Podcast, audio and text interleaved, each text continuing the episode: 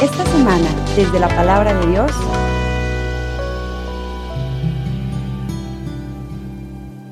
Transcurrido el tiempo de la purificación de María, según la ley de Moisés, ella y José llevaron al niño a Jerusalén para presentarlo al Señor de acuerdo con lo escrito en la ley. Todo primogénito varón será consagrado al Señor y también para ofrecer, como dice la ley, un par de pichones o dos tórtolas. Vivía en Jerusalén un hombre llamado Simeón, varón justo y temeroso de Dios, que aguardaba el consuelo de Israel. En él moraba el Espíritu Santo, el cual le había revelado que no moriría sin haber visto antes al Mesías del Señor. Movido por el Espíritu, al templo, y cuando José y María entraron con el niño Jesús para cumplir con lo prescrito por la ley, Simeón lo tomó en brazos y bendijo a Dios diciendo, Señor, ya puedes dejar morir en paz a tu siervo, según lo que me habías prometido, porque mis ojos han visto a tu Salvador, al que has presentado para bien de todos los pueblos, luz que alumbra las naciones y gloria de tu pueblo Israel. El padre y la madre del niño estaban admirados de semejantes palabras. Simeón los bendijo y a María, la madre de Jesús, le anunció, Este niño ha sido puesto para ruina y resurgimiento de muchos en Israel, como signo que provocará contradicción, para que queden al descubierto los pensamientos de todos los corazones.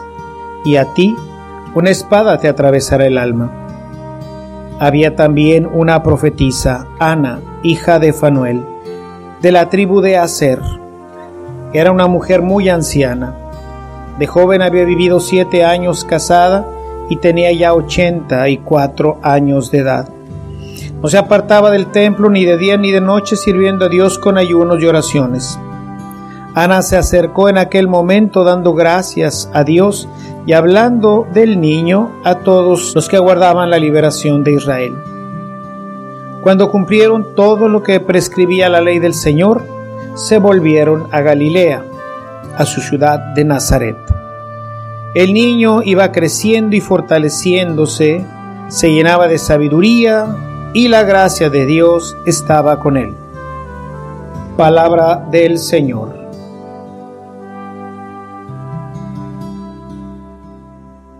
Creo que no podría mejor terminar nuestro retiro que con este texto que hoy hemos escuchado. Nos viene muy bien para cerrar un poco toda esta instrucción que hemos venido haciendo, en donde todos nosotros que hemos decidido seguir de una manera particular al Señor, tenemos primero, como lo decía al final de nuestra última reflexión, pues un alto compromiso el llevar a nuestras ovejas al Señor. Los padres de familia, los líderes, los sacerdotes, los obispos, el Papa, todos los que hemos sido comisionados por el Señor para participar de su ministerio pastoral, tenemos la altísima responsabilidad de llevar a nuestros hermanos a la casa del Señor, a ir viendo que ellos puedan tener vida y que la tengan realmente en abundancia. Pero este seguimiento siempre va a implicar sufrimiento, sacrificio. El buen pastor, dice Jesús en el Evangelio de San Juan, da la vida por sus ovejas. Y esto es una realidad, esto es una verdad. A veces lo pensamos así por encimita, pero esa es la verdad. Jesús entregó su vida por nosotros. Quizás nosotros no tengamos que hacerlo como los mártires, especialmente los de la primera comunidad que morían dando testimonio del Señor o como lo vivieron nuestros mártires en la cristiada. Pero vamos dando nuestra vida de una manera diferente, despacito, pero también con sacrificio. Tiempo que hay que invertir, Tiempo no solamente en la preparación de nuestra formación, sino tiempo también en la oración, sacrificio en el ayuno que hay que hacer por aquellos que se nos han confiado, siempre va a requerir de este sacrificio en favor de nuestros hermanos. No podemos nosotros hacernos a un lado. El texto que hoy nos presenta la liturgia nos habla de cómo este profeta Simeón le dice a María, una espada atravesará tu corazón. Y esto es lo que le sucede a todos aquellos que como María se involucran en el proyecto de Dios. Los únicos que no sufren son los que no se involucran. Pero todos los que nos involucramos vamos a sufrir. También una espada atravesará nuestro corazón. Dentro de las explicaciones teológicas que se han dado a esta expresión un poco oscura en el texto, es toda esa maledicencia, ese sufrimiento que tendría que vivir nuestra Santísima Madre por ser la madre de un detractor, de un crucificado. Es todo eso que se habla mal de una persona. Es la burla, el escarnio. Una espada te atravesará el corazón. Ciertamente la acepción más aceptada tiene que ver con el sufrimiento que tendría en la cruz. Quien cuando ve a su bebé recién nacido puede pensar en que tendría un fin así. Seguramente incluso para María deben de haber quedado estas palabras un poco oscuras. ¿Qué significará? Imagínense nuestra Madre Santísima, cuántas cosas guardaba en su corazón, dice Lucas, las meditaba, las ponderaba. ¿Qué querrá decir que una espada me atraviese el corazón? ¿Cómo podría ella imaginar que un día su hijo sería crucificado? Imposible. Y sin embargo, pues este era el camino que tenía el Señor preparado para nuestro Señor. Y María lo acepta. Hágase. Y esta yo creo que es una de las palabras pues más importantes que tenemos que aprender a vivir. Hágase. Porque el camino que tú y yo hemos emprendido es el camino de la cruz. Es el camino que de alguna forma pues está lleno de sorpresas como lo estuvo el de María. José que la desprecia, no entiende José el misterio. El niño se pierde a los 12 años, no lo encuentran, tres días buscándolo. La gente piensa que está loco, lo van a buscar incluso. Sorpresa tras sorpresa, ¿no? Involucrarse en el camino del Señor es estar siempre pues dispuesto a caminar en medio de un camino maravilloso pero lleno de sorpresas no todas ellas bellas. Algunas sí, otras no. Pero tú y yo que hemos elegido este camino, tenemos que aprender a decir, hágase. Así, como tú lo pensaste, como tú lo decidiste para mí, para mi camino, para mi familia, para mi grupo, para mi iglesia. Seguramente que Pedro y los primeros apóstoles jamás pensaron en todo lo que tendrían que vivir, aun a pesar de haber visto todo lo que habían visto vivir y sufrir a Jesús. Pero es una aventura el camino cristiano. Y siempre tendremos que tener esas palabras en nuestro corazón, como lo tuvo María, hágase. Y a lo largo de nuestro camino tendremos que vivir esta espada. Tendremos que vivir esto que atraviesa nuestros corazones. Algunas veces la burla, otras veces el desprecio, otras veces la falta de comprensión de nuestros superiores, a veces la incomprensión de nuestros superiores, el no comprenderlos, el no entenderlos, Pero todo esto forma parte del mismo paquete. Cuando Pedro le dice a Jesús en el Evangelio de Marcos, en el capítulo 10, le dice, Maestro, nosotros lo hemos dejado todo para seguirte, ¿qué es lo que nos toca? Y dice Jesús, el ciento por uno de todo, junto con persecución. Se viene en el paquete. No podemos pensar que no seremos perseguidos. ¿Por qué? Porque Jesús ha sido puesto para ser un signo de contradicción. Y si tú estás involucrado con Él, si tú eres parte de su equipo, si tú has decidido seguirlo, tú también eres parte de esta contradicción. Unos nos alaban, otros nos vilipendian. Unos nos buscan y otros nos rechazan. Signo de contradicción. Jesús nos dice en el Evangelio de San Lucas, en el capítulo 12, en el verso 53, nos habla precisamente de esta realidad. Dice, estará el Padre contra el Hijo, el Hijo contra el Padre, y así. Signo de contradicción. Siempre en un combate que no terminará sino, pues, hasta que termine nuestra existencia. Hemos decidido seguir el camino de la cruz.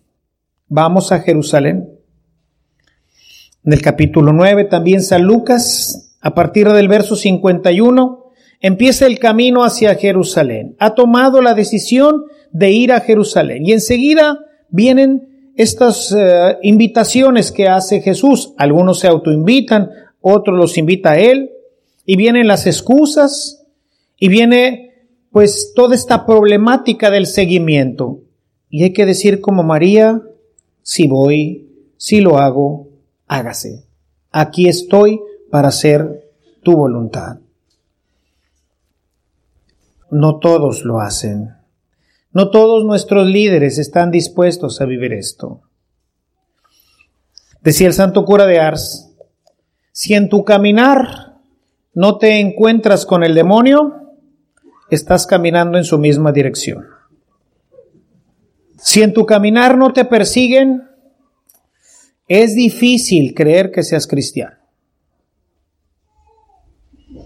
Porque dice Jesús en San Juan, si a mí me persiguieron, a ustedes también los van a perseguir. Si a mí me persiguieron, a ustedes también los van a perseguir. Por eso quise hoy utilizar esta expresión del santo cura de Ars. Si en tu camino no te encuentras con el demonio, es muy posible que vas en el mismo camino. Siempre estaremos rodeados de esta contradicción. El mundo no te comprenderá, no te entenderá, como tampoco entendió a Jesús. Y por eso hoy quería terminar este encuentro con ustedes hablando de nuestra Madre Santísima, porque ella vivió todo esto. A ella no le platican esto, ella lo vive, ella lo experimenta, ella conoció esto. Y por eso tomarla de la mano es la mejor forma de no perdernos y de no claudicar porque es fácil. Cuando te persiguen, lo más terrible, como le pasó a Jesús, es que te persiguen los de tu casa. A Jesús no lo perseguían los romanos. Finalmente se lo entregaron a los romanos por cobardes, para no mancharse las manos ellos. Porque bien que podrían apedrearlo, pero como lo tenían por profeta, dijeron, no, lo mataron los romanos. Pero los romanos no lo perseguían, ni los paganos. Al contrario, tenemos ahí al capitán romano que fue a buscarlo para que le ayudara con el siervo que tenía y la mujer sirofenicia que tenía una hija endemoniada para que le ayudara y la salvara. Ellos no lo perseguían, lo querían mucho. El problema era la jerarquía de su época, los fariseos, los saduceos, los maestros de la ley. Esos son los que le tenían celos, los que le tienen envidia. Dice el mismo Pilato que se lo habían entregado por envidia te van a envidiar, te van a atacar. ¿Y qué vas a hacer? Yo te recomiendo hacer lo que yo he hecho, tomarte de la mano de nuestra Madre Santísima. El resto del Santo Rosario, conocerla, amarla, festejar sus fiestas, hacerte amigo de ella y más que amigo, ser como San Juan, ser hijo y tratarla a ella como una verdadera madre. El texto de Juan capítulo 19 en el verso 25 es el texto donde está Jesús y su madre. Dice, y viendo junto a la cruz a su madre, le dijo al discípulo, ahí tienes a tu madre. Y a su mamá le dijo, ahí tienes a tu hijo. Y lo más maravilloso es que dice, y desde ese momento el discípulo la llevó a su casa. La llevó a su casa y la tuvo como su mamá, la cuidó, la acompañó. Por eso es el que Juan, o el autor del cuarto evangelio, pues no obstante de que su evangelio es un evangelio sumamente teológico y verdaderamente hermoso en toda su significación, es el evangelista que más profundamente toca el tema de la Virgen María, aunque aparece nada más dos veces, en las bodas de Canaán y luego en la crucifixión. En el inicio del ministerio de Cristo y en el final del ministerio de Cristo. Por eso es importante en nuestros ministerios que esté al principio y al final. Y lo vaya y nos vaya acompañando a lo largo de todo este ministerio. Se llama dentro de la teología bíblica se llama una inclusión teológica, es decir, queda enmarcado como en un gran paréntesis la vida de Cristo por la visión mariana que nos presenta en Caná y en la cruz. En la cruz Jesús se encuentra con la Virgen, con su madre. Y yo creo que está ahí, por un lado, diciendo, hágase. No entiendo, no comprendo, no sé por qué tiene que ser así, pero así te pareció bien, Señor hágase. Pero por otro lado, yo estoy convencido de que como toda madre está ahí para consolar a su hijo y para seguir animando a su hijo. No te rajes. Ánimo. Aquí estoy contigo. La mamá gritándole desde su corazón. Aquí estoy se tomó de la mano también de la Virgen María. Y Juan, por supuesto que se tomó también de la mano de la Santísima Virgen María. Y caminó con ella toda su vida. Yo te quiero invitar a que tú hagas lo mismo. Tómate de la mano de la Virgen, la mujer de la fe, la mujer de la tenacidad, la mujer del hágase, la mujer de la evangelización, la mujer que te puede acompañar en todas las áreas y todos los ámbitos de tu ministerio de servidor o de tu ministerio como líder. Tómate de su mano. Deja que ella te acompañe, te anime. Y en el momento de la crucifixión, en el momento en que a ti también la espada del dolor atraviese tu corazón, ahí estará ella. Para consolarte, para animarte, Pienso yo, hermanos, en mi propio ministerio, que si no fuera por la Virgen María, quizás hubiera hecho muchas tonterías más de las que yo he hecho. Pero sobre todo cuando estás en situaciones en donde Dios te pone a prueba, como a Cristo. Cristo tenía que probarle que la humanidad era digna de entrar al cielo. Y fue una prueba muy terrible, muy tremenda. Y en los momentos de la prueba, ahí está la Virgen María, para que no hagas tonterías, para que no claudiques. Habrá veces, hermanos, en que Dios pone, como nos relata la Sagrada Escritura, a tus enemigos en tus manos, para que los hagas pedazos. La Escritura nos narra como, pues, dos veces Dios le puso a prueba a David, le entregó a su enemigo Saúl a veces en una cueva donde pudo haberlo matado y otra vez cuando dormía también pudo haberlo matado. Dijo, no, no me voy a manchar las manos. La Virgen María, hermanos, nos ayuda muchísimo a ser prudentes.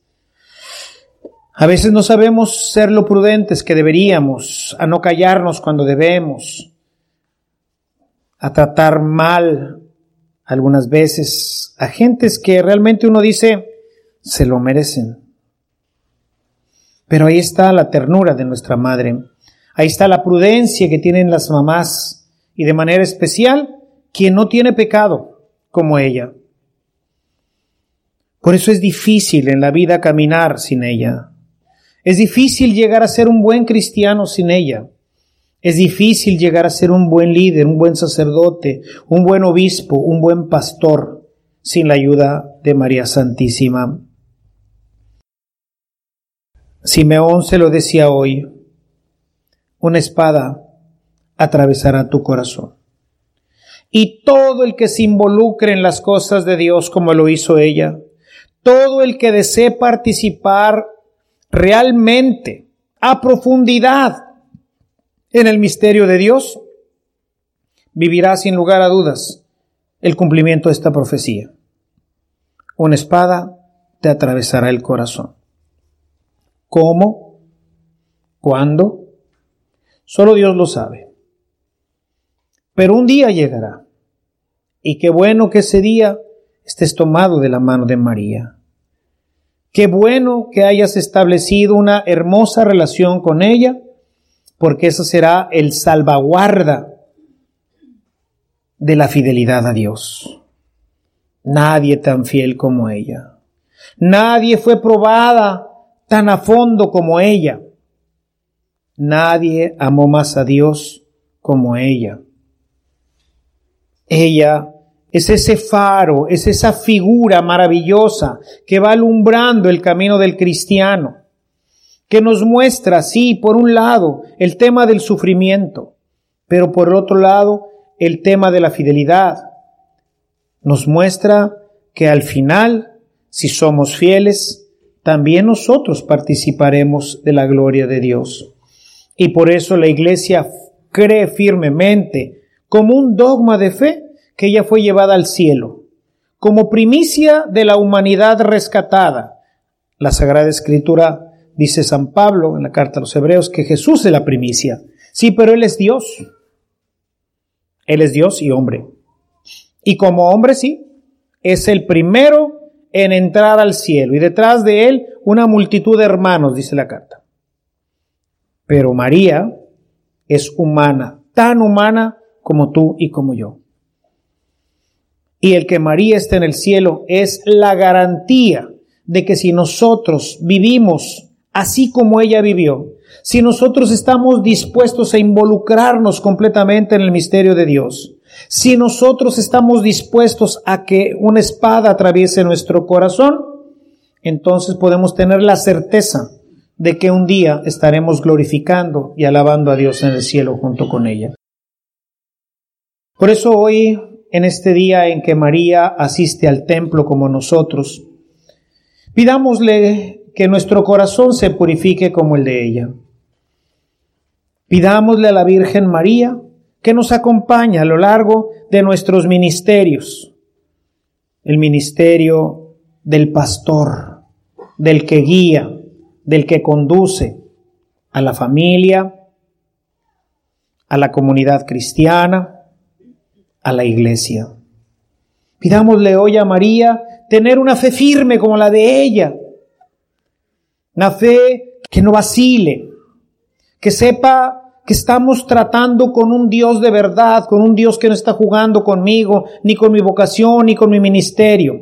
Y que si un día la situación se pone verdaderamente difícil, nada ha escapado jamás a la vista de Dios. Dice la Escritura, ni una hoja cae al suelo sin que de esto tenga conocimiento el Padre. Si nos persiguen, si nos va mal económicamente, en fin, lo que pase en nuestras vidas, todo, todo, como dice Pablo, conviene para aquellos que aman al Señor. Convenía al Señor, convenía a María, convenía al mundo que José rechazara a la Virgen, que se perdiera el niño, que creyeran a Jesús loco, que lo crucificaran delante de su madre. Claro que convenía. Todo convenía, porque todo conviene para aquellos que aman al Señor. Pidámosle pues, amados hermanos, a nuestro buen Dios, que por intercesión de María podamos nosotros caminar en el misterio de la cruz. Que así como Jesús tomó la firme decisión de ir a Jerusalén, así tú también la tomes. Y si tienes miedo, te tomes de la mano de la Virgen. Que inicies o continúes tu camino a partir de hoy tomado de la Santísima Virgen María. Conócela, ámala, honrala, tenla en tu corazón, tenla como San Juan en el lugar más precioso de tu vida. No te arrepentirás. Ella conoce el camino, sabe de los obstáculos, sabe cómo librarnos de ellos y sabe llevarnos hasta los brazos amorosos del Padre. No te sueltes de nuestra Madre Santísima. Conócela, búscala, ámala, rézale, hazte acompañar siempre de ella. Cuando estés en momentos de dificultad, invócala. La oración más antigua que tiene la iglesia después del Padre Nuestro no se la ve María. La oración más antigua que tiene la iglesia después del Padre Nuestro es, bajo tu amparo nos acogemos, Santa Madre de Dios.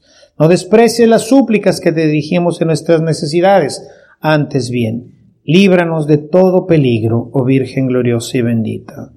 Una oración escrita probablemente al final del segundo siglo en medio de una de las persecuciones más tremendas de los cristianos. El pueblo de Dios aclama a su madre. Bajo tu amparo nos acogemos. Es la oración más antigua y más hermosa después del Padre nuestro, porque nos acerca esta Madre maravillosa que está siempre dispuesta y lista para tendernos la mano y para ayudarnos a salir de nuestras dificultades. Pidamos pues hoy al Señor que nos dé esta gracia y nos permita ser instrumentos de su amor en medio del mundo y que le conceda a nuestra Madre Santísima el podernos acompañar particularmente en los momentos de dificultad. Queremos pedirte, Padre, que nos des la gracia de poder ser buenos discípulos Tú nos has llamado sin mérito propio para este ministerio pastoral y ahora te pedimos que podamos vivirlo, caminarlo, acompañado de nuestra Madre Santísima. Sabemos que algún día se cumplirá esta profecía y algún día también a nosotros nos traspasarán el corazón. Queremos pedirte poder mantenernos fieles. Sabemos que lo podremos hacer si nos concedes la gracia de que nuestra Madre Santísima nos acompañe y que particularmente cuando estemos como tu Hijo amado colgados de la cruz, podamos recurrir a ella. Que la tengamos como la tuvo tu Hijo amado al pie de nuestra cruz, para animarnos, para consolarnos, para que podamos de esta forma mostrarte nuestra fidelidad y así poder ser agradables a ti y dignos del premio que nos tienes prometido. Madre Santísima, te invocamos al final de esta jornada que hemos tenido para pedirte, Madre Santísima, que nos acompañes. Jesús te dejó como nuestra Madre, muy particularmente Madre de los apóstoles, Madre de los pastores. Acompáñanos, Madre Santísima, y no permitas que el enemigo malo penetre nuestros corazones, nuestras vidas, nuestras familias, y sobre todo que podamos permanecer firmes como tú hasta el final de nuestra vida.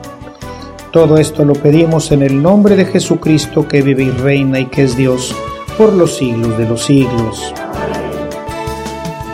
Si esta reflexión ha sido de utilidad para su vida espiritual, le invitamos a visitar nuestra página en internet www.evangelizacion.org.mx, en donde encontrará otros temas que seguramente continuarán produciendo fruto en usted.